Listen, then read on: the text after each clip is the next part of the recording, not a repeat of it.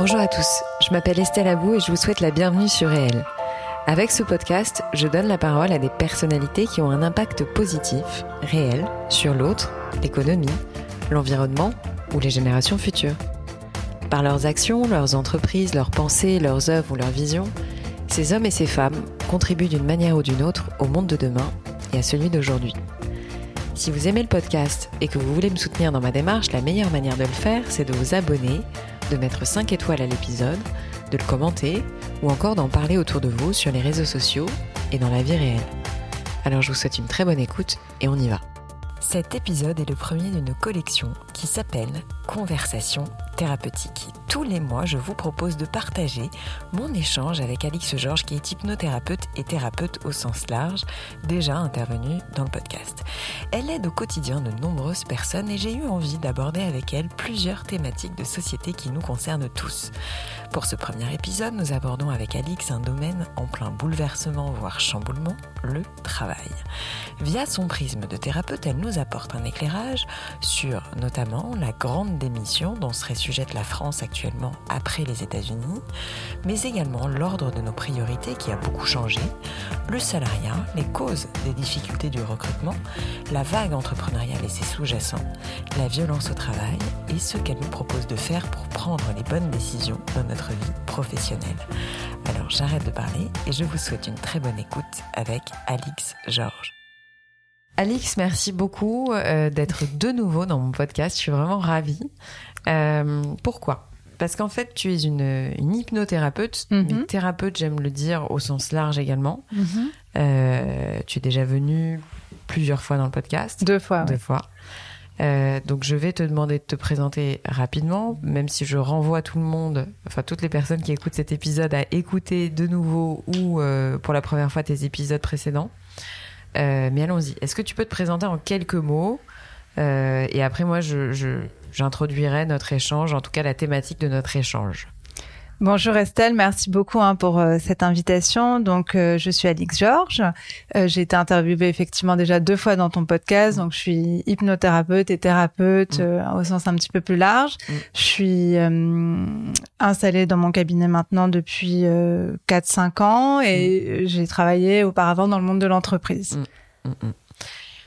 Euh, Alix, euh, si je t'ai demandé de revenir dans le podcast, à vrai dire, euh, c'est parce que j'ai envie d'aborder avec toi euh, plusieurs thématiques, on va dire, Oui. des choses que toi-même tu peux aborder dans le cadre de ta profession Mhm. avec tes patients.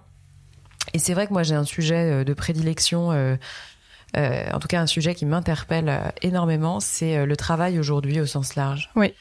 Voilà, donc selon toi, ma première question, euh, qui est un peu large, euh, toujours partant de l'expérience que tu peux euh, que tu peux récolter au sein de ton de ton cabinet, c'est quel est le rapport qu'on a au travail aujourd'hui selon toi? Oui. Alors, question très large. C'est une généralité, mais oui, oui. euh, tu as certainement observé euh, depuis que depuis que tu travailles Oui. et également depuis que tu as Mhm. monté ton cabinet. Euh, tu as peut-être observé une sorte de changement du rapport au travail, Oui, effectivement. comme tout un chacun finalement. Effectivement, c'est un sujet hein, enfin euh, sur lequel tu m'as invité où j'ai tout de Mm. suite dit oui parce que c'est un sujet très intéressant, le monde du travail dont on parle assez peu finalement euh, dans le milieu politique, journalistique, etc. et- alors qu'il concerne ben la plupart des Bah jeunes actifs Ouais. ou plus âgés, etc. Ouais, Enfin des personnes actives. Et effectivement, c'est un sujet sur lequel moi j'observe au cabinet un changement immense, une rapidité du changement Mm. et aussi dans ma vie personnelle Mm. puisque voilà, ça fait euh, à peu près euh, 15 ans euh, que Mm. je suis dans le monde actif, effectivement beaucoup de changements. Ce que moi j'observe, si tu veux déjà, euh, c'est que en fait il y a euh, je sais pas à peu près une dizaine d'années, on a vu émerger tout le mouvement du euh, ce que j'appelle le bonheurisme au travail, c'est-à-dire que le travail euh, a commencé à changer euh, de posture. En fait, le milieu euh, de- des directions a commencé à changer de posture face au salariat, qui était un salariat finalement très classique, Mm. pour justement apporter des chief happiness officers. euh, Mm. Ça a été l'émergence des Mm. grands open space avec les tables de ping-pong, ou qui a été finalement très critiqué Donc, euh, je, je, renvoie là-dessus à toutes les études euh, de Julia Funes, la philosophe, qui parle beaucoup de ça justement et qui parle de la comédie humaine au bureau.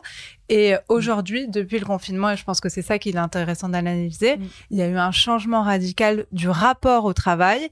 Et on pourrait même dire qu'il y a eu un changement de rapport de force finalement, où le salarié euh, est devenu euh, euh, un individu qui a pris une forme de pouvoir aussi en imposant du télétravail, en imposant une forme de quête de sens qui, qui est très mmh. satisfaisante, très bien. Mmh. Euh, mais voilà, c'est tout ce changement que je peux observer mmh. avec euh, toutes les paradoxes qu'on peut y voir et je, je te laisse me poser des questions justement pour, euh, pour davantage en parler. Alors, il y a un mouvement qui, qui vient encore une fois des États-Unis parce qu'en France, on, vit souvent des, des, des vagues après les États-Unis. Oui, c'est vrai. Avec quelques années d'écart. Mm-hmm. Euh, on parle de la grande démission. Oui. C'est un sujet que je voulais aborder avec toi parce que je le ressens également euh, en France. Oui. Euh, ça n'est plus qu'aux États-Unis, c'est là, mm-hmm. c'est sous nos yeux. Mm-hmm. comment tu analyses cette grande démission? Est-ce que tu la ressens déjà? Oui. Et comment tu l'analyses?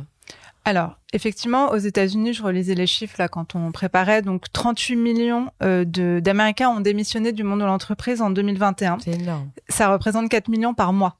C'est incroyable.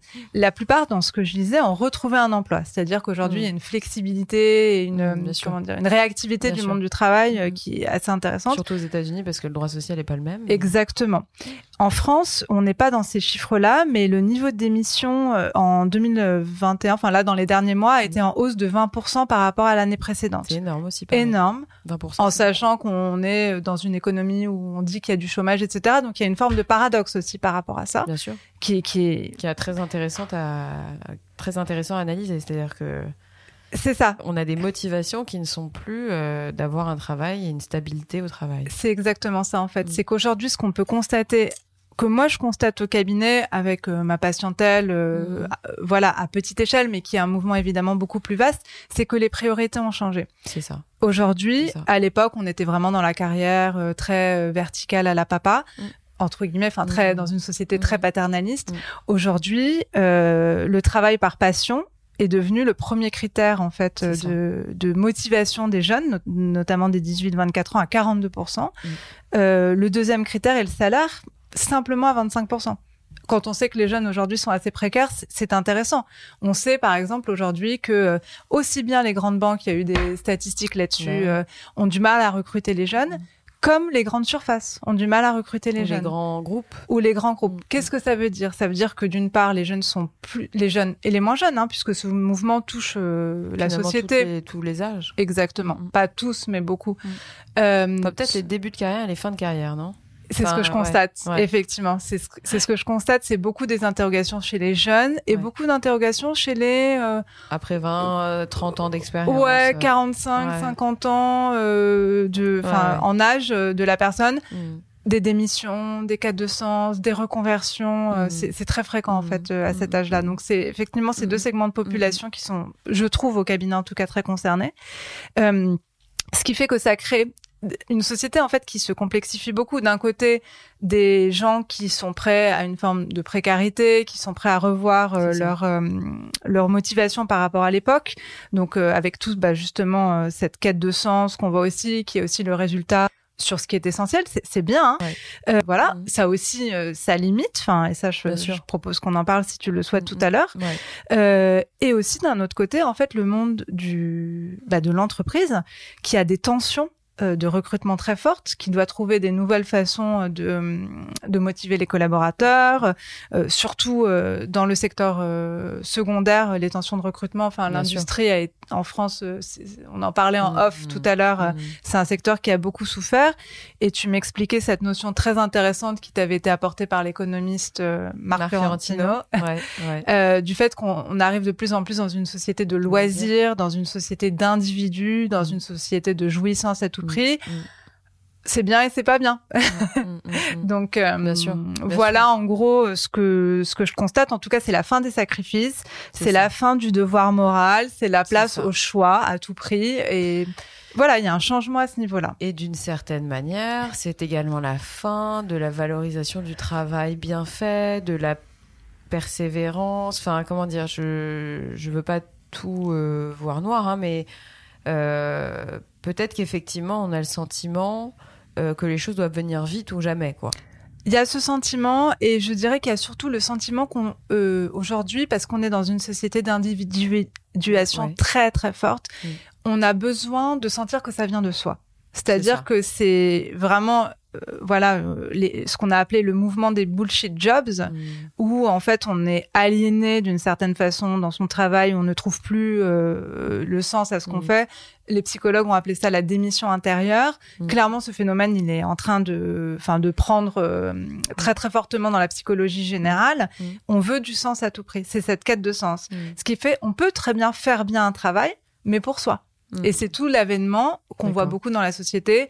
Euh, tous ces jeunes, euh, et moins jeunes d'ailleurs, mais ces gens très diplômés qui se mettent à devenir boulangers, qui se mettent à devenir artisans, etc. Ça reste un micro-phénomène, hein, bien entendu. Mm.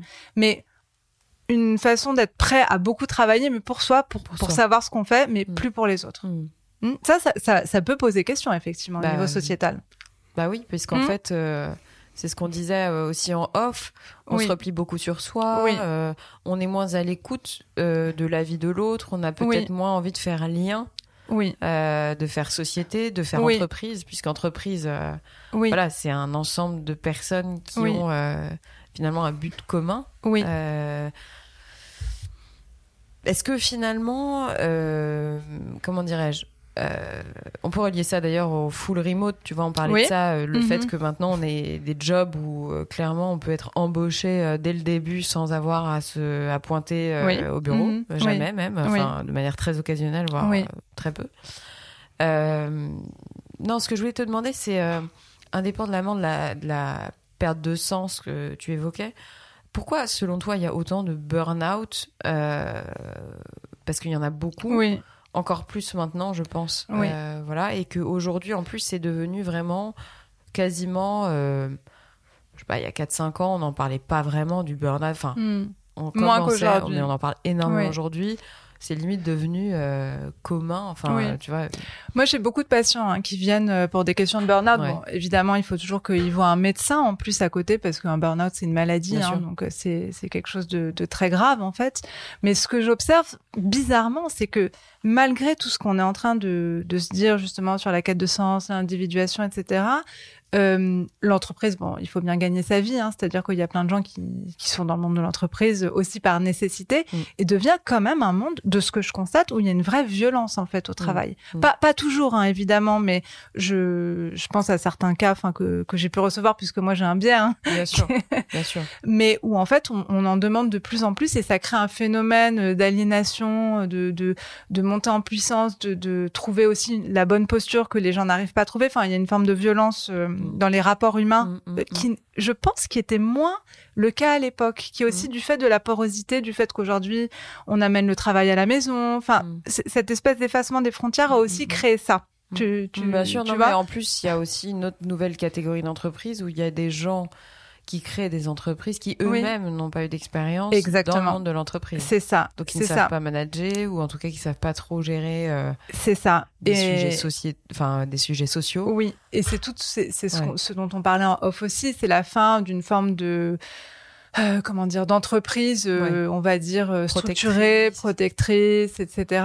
Effectivement, aujourd'hui, notamment dans le monde des startups, il y a beaucoup de jeunes euh, entrepreneurs, Mm. et certains patients me disent que eux-mêmes se retrouvent à devoir protéger leur patron. Enfin, c'est en fait les rôles sont échangés, donc ce qui fait que juste psychiquement, ça crée des des conflits, n'existaient pas avant, en plus. Exactement, des conflits, des inversions des rôles, Mm. des phénomènes de maternage euh, dans le monde de l'entreprise qui n'ont pas lieu d'être, etc., où chacun cherche sa place et où, bah, du fait de cette déstructuration euh, de, des postures et des postes de mm, chacun, mm, mm. c'est compliqué, ça crée des, bah, des burn-out, notamment.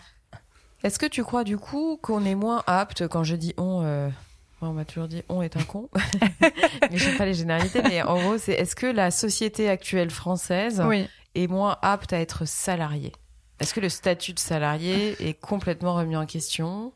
Oui. Euh, Est-ce que euh, euh, tu as le sentiment, euh, au travers des échanges que tu peux avoir avec ta patientèle, que les gens ne veulent plus être salariés? Certainement, moi je, je le vois au cabinet, ça c'est évident. Après j'ai un biais, hein, enfin Mm. qui qui est celui quand on vient en cabinet, on cherche du sens, etc. Oui, ce que je constate, c'est beaucoup de conflits en fait entre Bon, il y a beaucoup de gens qui, qui démissionnent, qui créent leur boîte. euh, C'est un vrai mouvement qui, qui s'installe en profession libérale, qui se reconvertissent, etc. Et après, dans ce que je constate, c'est le conflit très fort des gens qui sont dans le salariat. Il y en a plein pour qui ça se passe très bien. Enfin, ils sont très heureux. Mm. Mais entre euh, la nécessité de gagner sa vie, qui est une nécessité très importante, et, et je pense qu'on n'en parle pas assez dans la société d'aujourd'hui. Enfin, c'est-à-dire, à un moment, il faut être pragmatique. Enfin, il y a des Faut remplir le frigo. faut nourrir remplir le enfants. frigo, euh, nourrir sa famille, Mm. et, et c'est bien. Enfin, il n'y a Mm. pas de. Et en fait, comme on est dans une société où on veut se définir de façon absolue, voilà, on veut dire, moi, je fais ça dans la vie. Hiring for your small business? If you're not looking for professionals on LinkedIn, you're looking in the wrong place. That's like looking for your car keys in a fish tank. LinkedIn helps you hire professionals you can't find anywhere else, even those who aren't actively searching for a new job but might be open to the perfect role. In a given month, over 70% of LinkedIn users don't even visit other leading job sites. So start looking in the right place. With LinkedIn, you can hire professionals like a professional. Post your free job on linkedin.com/people slash people today. et les- il faudrait que ça, ça nous définisse. Alors que non, le travail, c'est ce une tu partie de Voilà. soi. On n'est pas notre boulot. Mais non, Ouais. Et- et c'est trop ça, de gens ont souvent- tendance à confondre le qui on est et ce qu'on fait. exactement. Mm. Et ça, tu, tu m'en parlais tout à l'heure quand on préparait ça. C'est aussi probablement une conséquence des réseaux sociaux, c'est-à-dire que on, on se définit en une image, on se Mm. définit en une phrase, on se définit. Non, enfin, euh, bon, en tant que thérapeute, évidemment, je, euh, je, je mets de la complexité là-dedans. Euh, c'est sûr et certain. Donc ça aussi, enfin, c'est voilà, ça pose question. Et ce qui mm. fait qu'il y a des gens qui ont du mal à supporter leur posture de salarié, Mm. alors qu'elle est très bien, très légitime, très compréhensible, très noble, très respectueuse. Donc euh, c'est une vraie question. Hein. Bah, c'est une vraie question, Oui. d'autant que euh, aujourd'hui, euh, moi, je me demande si tu veux. euh, je me mets à la place de quelqu'un qui est salarié, qui finalement aime bien son job, tu Mais vois, bien qui est sûr. content Oui. de la- d'être là, et puis qui se fait un petit peu titiller, euh, chahuter, euh, ou euh, je sais pas, moi, charrier sur le fait qu'il soit salarié, euh, mais qu'il n'entreprenne pas, qu'il fasse pas des ça. trucs de fou à côté, etc. Oui. Euh, c'est un peu déstabilisant, tu vois. Et, Oui. enfin, je, je pense qu'il faut avoir maintenant les, la tête sur les épaules et les reins solides pour se dire, bah Mm. non, euh, je suis en poste, je suis content d'être là, Oui. euh, je suis content de rembourser mon crédit pour acheter mon appartement, Oui. etc. Tu vois, et je crois qu'il y a un moment, il faut aussi rassurer un petit peu les gens Mhm. en leur disant, bah tout va bien, quoi. Enfin, c'est ok Oui. si t'es content euh, en étant comme ça. En fait, tout dépend où se situe le conflit. C'est-à-dire que tout peut pas aller forcément toujours bien pour Bah tout voilà. le monde, mais euh, Si y a- c'est un conflit intérieur, c'est plus compliqué. C'est ça. Là, Ouais. dans ce cas-là, c'est important de se poser la question et c'est, Mm, mm, mm, c'est tout à fait audible, évidemment. Si le conflit est simplement lié parce que euh, je vois l'autre sur Bien sûr. Internet, sur Instagram, je ne sais quoi, euh, qui paraît mieux que moi, bon, euh, c'est, Bien sûr. C'est, la fin. Enfin, c'est pas, c'est pas comme ça qu'il faut raisonner. ben, où, où se situe son désir à soi? C'est toujours la question qu'on doit se poser. Euh, J'avais une autre question, Alix. Oui. euh, selon toi, est-ce que, euh, enfin, j'ai un peu, j'avoue que c'est une question un peu bateau, mais euh, est-ce que tu vois des traits de caractère assez communs avec des gens qui ont les la capacité à entreprendre? C'est-à-dire qu'en fait, je, je m'inter- je m'interroge toujours sur sommes-nous tous des entrepreneurs? Mhm. Euh, Je tiens à signaler que, selon moi, nous ne le sommes pas tous. Oui. Et je pense qu'il faut vraiment faire en sorte de comprendre ça. Oui. Parce que entreprendre sa vie, c'est autre chose que entreprendre une entreprise. Exactement. Euh, mais du coup, est-ce que toi, tu, as, tu décèles des traits communs de personnes qui te disent voilà, je suis salarié, je change de vie, je veux entreprendre, euh, et qui arrivent finalement à vivre de leur entreprise, qui sont heureux dans cette voie-là. voilà, c'est-à-dire que est-ce qu'il y a des, selon toi, des euh, des marqueurs au vert, enfin comment dire, des, des... oui c'est ça, c'est euh, vas-y, lance-toi, entreprends, euh, tu vas y arriver. Je me pose la question de savoir est-ce qu'il y a un format de personne, de contexte qui fait que là les, les planètes sont alignées, les traits caractéristiques sont là pour entreprendre et faire en sorte d'être bien et serein dans cette voie? Mhm. Je sais pas si tu vois ce que je veux dire. Je, j'entends la question. Euh, bon, déjà, non, mais je, je me permets une mini digression, c'est que tu as fait la différence entre entreprendre sa vie et entreprendre dans la vie, Mm. qui est effectivement très importante. Mm. Moi, mon point de vue, je pense qu'on a le même, c'est on est tous entrepreneurs de sa vie et c'est même une nécessité morale et Mm. Bien éthique. Ouais. On ne peut pas tous entreprendre dans la vie au sens de l'entrepreneuriat d'aujourd'hui. Mm. Et, et ça, euh, tu, tu fais bien de montrer ce point parce qu'aujourd'hui, on est aussi dans un espèce de mythe de l'entrepreneuriat, du fait que je, je suis maître de, Mm, aussi de ma vie. mm. L'entrepreneuriat euh, économique, entrepreneurial euh, au Mm. sens de la, de- du monde de l'entreprise, c'est quand même très particulier. Enfin, Mm. c'est extrêmement difficile. Mm. C'est quand même quelque chose que je souhaite euh, rappeler. rappeler. Mm. Euh, c'est extrêmement solitaire. Mm. Il y a une solitude. En fait, moi, c'est ce que je constate au cabinet parce que j'ai quand même pas mal de patientèle Mm.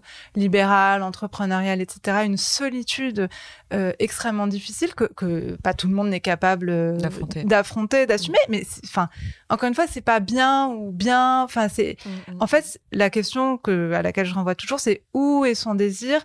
Pourquoi je veux entreprendre? Euh, Pour quelles raisons psychologiques, en fait, parce que c'est toujours une raison euh, psychique, en fait, à aller... euh, euh, et, et ensuite la déployer. mm, mm, Tu- mm, donc, en soi, s'il y a un désir, faut toujours l'écouter, mais il faut essayer de comprendre l'intention derrière ça. Exactement. tu, tu Est-ce que ce que c'est une dire intention réelle et personnelle ou est-ce que c'est une intention imposée Est-ce que c'est un fantasme? Est-ce que c'est la société qui me l'impose? Euh, Qui Quoi? Enfin, et qu'est-ce qui se cache derrière ça? Et encore une fois, on peut tout à fait entreprendre également dans l'associatif, dans sa vie Bien de sûr. tous les jours. Je considère qu'il y a beaucoup de, mères euh, qui sont des entrepreneurs du Bien quotidien euh, en s'occupant de leur famille, des mères au foyer notamment. Enfin, c'est voilà, la question est plus large que le statut Exactement. social. Exactement. Euh, je reviens un petit peu sur euh, ce dont on parlait au tout début, à savoir euh, la grande démission. Oui. Il y a une part de souffrance au travail, je pense. Tu en parlais également dans la violence qu'on peut ressentir. Euh, Bon voilà, parce que euh, globalement le climat est aussi un peu électrique. Enfin, Ouais. on est aussi, euh, voilà, il faut quand même replacer les choses dans le contexte. Je, Euh, je fais on une un petite Covid, précision. euh, On, on est vraiment là dans une période extrêmement compliquée. Enfin, Ouais, ouais. extrêmement compliquée. Voilà. Tu parlais tout à l'heure quand on discutait tous les deux du fait euh, qu'on est sur des espèces de tectoniques, de plaques qui bougent. Euh, c'est important qu'on le rappelle. euh, c'est une période euh, complexe. hein. Ouais, on a le sentiment que le, sol euh, glisse un peu sous nos, sous nos pieds. Euh, je parlais de la souffrance au travail. Mhm. Euh, ça, finalement, alors effectivement, c'est lié au contexte, mais pas que. Quels sont selon toi les ressorts pour ne pas trop souffrir au travail? Excellente question.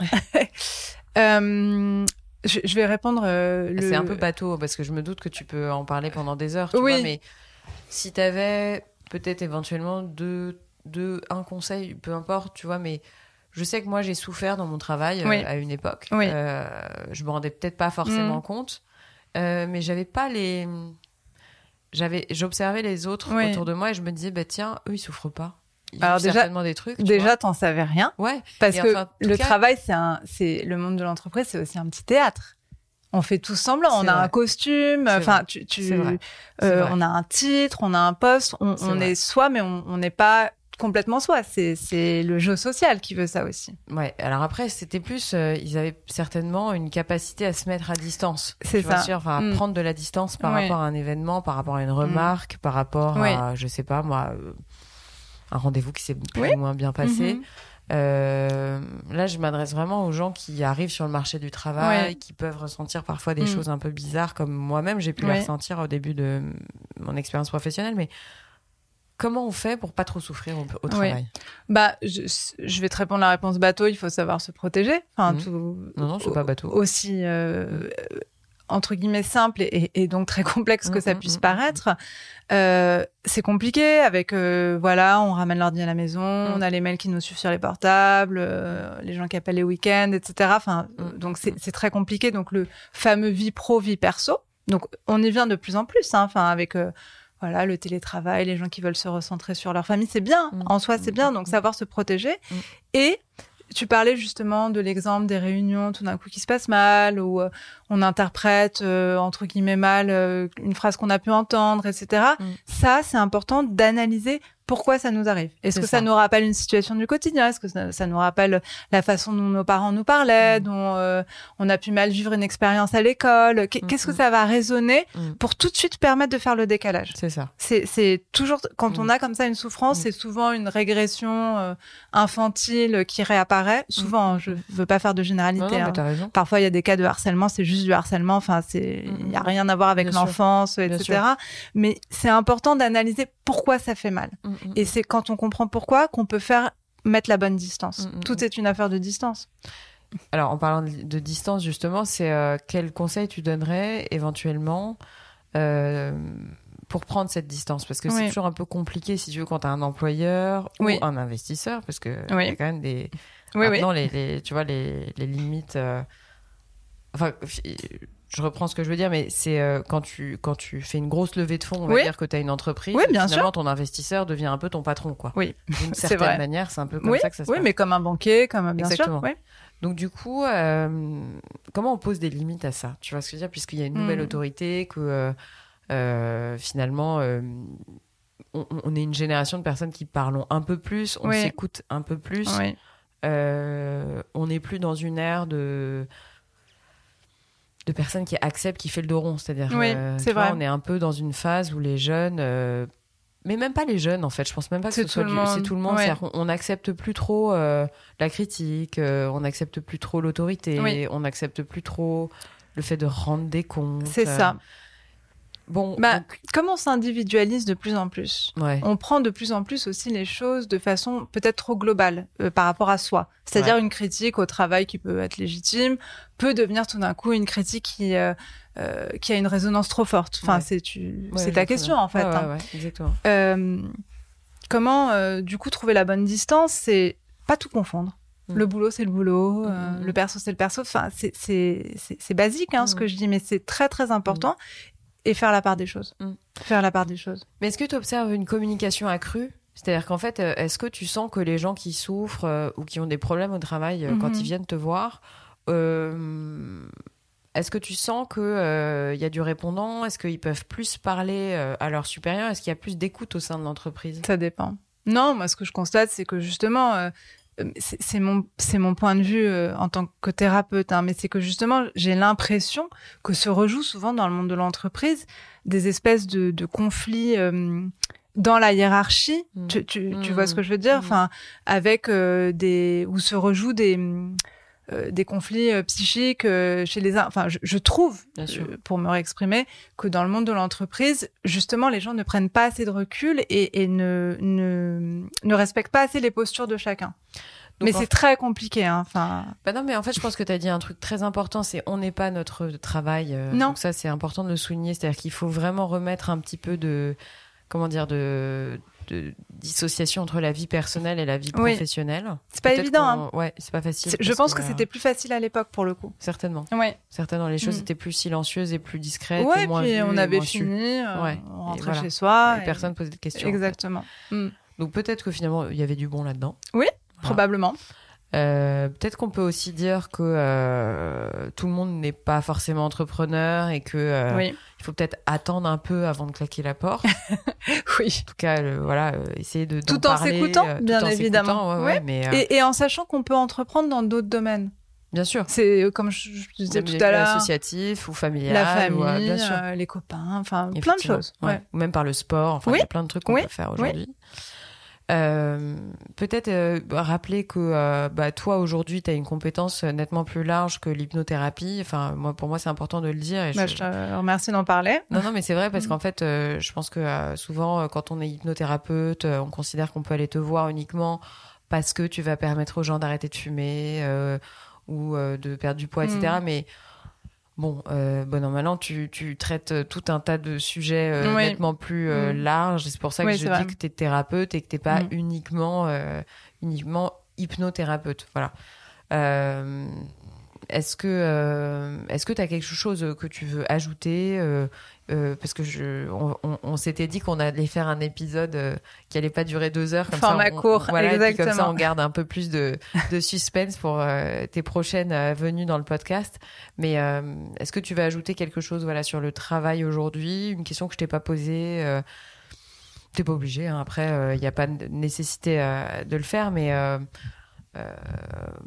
peut-être un message à passer Bah, merci déjà pour ton invitation, pour cette. euh, on a dit qu'on appellerait ça conversation thérapeutique Ouais, et, ça me plaît beaucoup de le Ouais. faire. Donc euh, Ouais. merci beaucoup et merci de me permettre de le partager avec tes, tes auditeurs. Mm. Non, sur le travail, voilà, vraiment encore une fois en tant que thérapeute, ce que j'ai à dire, c'est très important de s'écouter, mais de s'écouter au bon niveau. Mm. C'est-à-dire pas en fonction des autres, en fonction de soi, de où Mm. est son désir, de de pas très euh, important ouais ni culpabiliser, ni se comparer. c'est ça le meilleur message qu'on peut faire passer. C'est Enfin, ça. Ouais. S'écouter à son niveau, À son niveau. Exactement avec son désir à soi, où se situe-t-il, et s'il y a un conflit, en général, on le ressent assez fort, Mm. et dans ce cas-là, avoir le courage de l'affronter. Mm, mm. Ça aussi, je dirais que c'est important. Mm. C'est un conflit euh, personnel, on le ressent de façon générale, ça crée souvent du symptôme d'ailleurs, et avoir juste le courage de l'affronter, de l'adresser. D'autant qu'en plus, euh, ça me fait penser à quelque chose, c'est que Oui. si souvent on considère que c'est sa sphère professionnelle qui est le problème, on résout peut-être pas le problème de fond. Exactement. Et que ça peut se répercuter Exactement. ensuite sur sa vie d'entrepreneur ou de, Ou de ou de salarié, reconversion. euh, Enfin oui, voilà, c'est-à-dire oui. que si on résout pas le problème même dans un...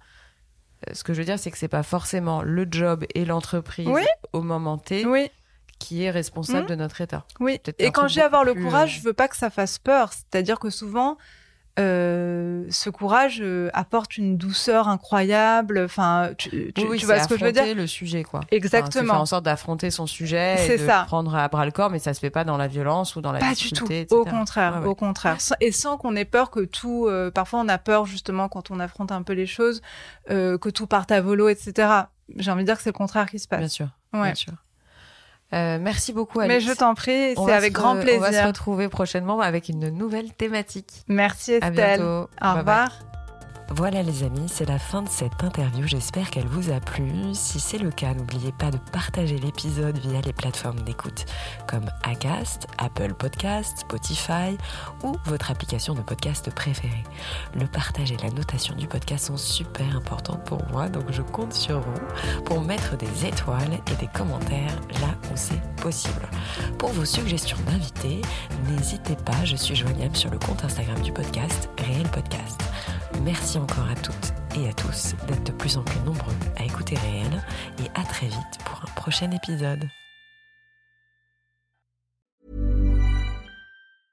Hey, folks, I'm Mark Marin from the WTF Podcast, and this episode is brought to you by Kleenex Ultra Soft Tissues, your ally to help tackle your allergy symptoms this season. I love the change of seasons, but nobody loves pollen and all those other things floating in the air that make you sneeze during this nice weather. Kleenex Ultra Soft Tissues are hypoallergenic and allergist approved, so fight back against watery eyes and runny noses without worrying about irritating your skin. For this allergy season, grab Kleenex and face allergies head on.